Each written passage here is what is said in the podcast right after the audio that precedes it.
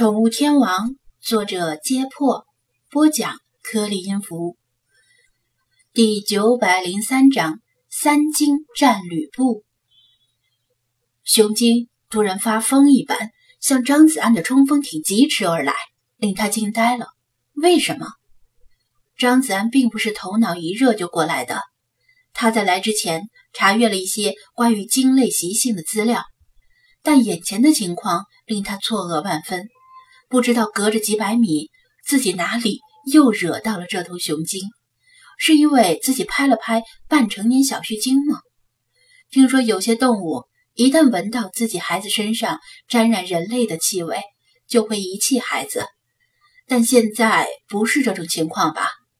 半成年小须鲸不是雄鲸的孩子，而且隔着几百米，鲸的视力又不好。是怎么看到他拍了小须鲸了？还有施华的歌声，刚才明明起作用了，为什么雄鲸又开始企图攻击？难道歌声还有时效性？惊讶和疑惑的念头只在他脑海里闪过一瞬，他没时间惊讶，这时候保命要紧。以这头雄鲸全力冲刺的姿态，这次绝不是警告性的冲击。一旦被他撞到冲锋艇，张子安连船带人骨架都会被撞碎。电动马达转弯半径太大，还没转过弯来，可能就被追上了。他抄起手边的船桨，拼命的在一侧划水，让冲锋艇倒转角度，面朝海岸的方向，然后启动马达。螺旋桨搅起白色的水花，冲锋艇的船头高高昂起。全速向岸岸边驶去。他不断回头望向身后，雄鲸的速度比他快得多，眨眼之间已经游过一半的距离。奇怪的是，这次半成年小须鲸也没有表现出阻拦的意思，在原地不知所措，而雌鲸一副惊慌失措的样子，用头去顶自己的孩子，像是在催促孩子赶紧跑。冲锋艇驶出一段距离，张子安突然发现不对劲儿，雄鲸的目标似乎不是他，他的前进路线指向另一个方向，位于冲锋艇之前位置的另一侧。怎么回事？难道雄鲸看到了捕鲸船，所以一副如临大敌的样子？不应该呀，中国的海岸线上怎么可能有捕鲸船？他心中纳闷儿。见自己似乎没有危险，便稍微的减少马达动力，向那边望去。然而那个方向海天一色，什么异常都没有，起码海面上什么都没有。正当他愣神的瞬间，一道冲天的水柱破浪而出，喷出水面足有十米高，简直跟喷泉一样。水柱又粗又急。甚至隐约带着厉笑，这是气流高速穿过小孔发出的特有声音。当水柱升至最高点后，又如瓢泼大雨般砸回海面。一阵海风吹来，溅起的水点打在张子安的脸上，但是他竟然忘了去擦，目光直直地盯着那个方向。他起初以为自己看到一艘潜艇浮出海面。甚至猜想，会不会是美帝国主义的潜艇企图入侵我国领海？自己正在目睹第三次世界大战的开端。然而定睛一看，那并非是什么潜艇，而是一头体型庞大的巨鲸。这头鲸实在是太大了，是一头成年鲸鱼，应该是隶属于体型最大的几种鲸类之一。它浮在水面而产生的波涛，甚至令百米开外的冲锋艇上下颠簸，像是在瑟瑟发抖。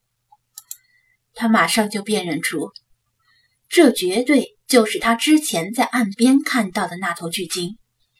雄鲸游至小须鲸母子身边，侧身一个急转弯，挡在他们面前，试图用自己的身体来保护他们，但是体型差距实在太大了。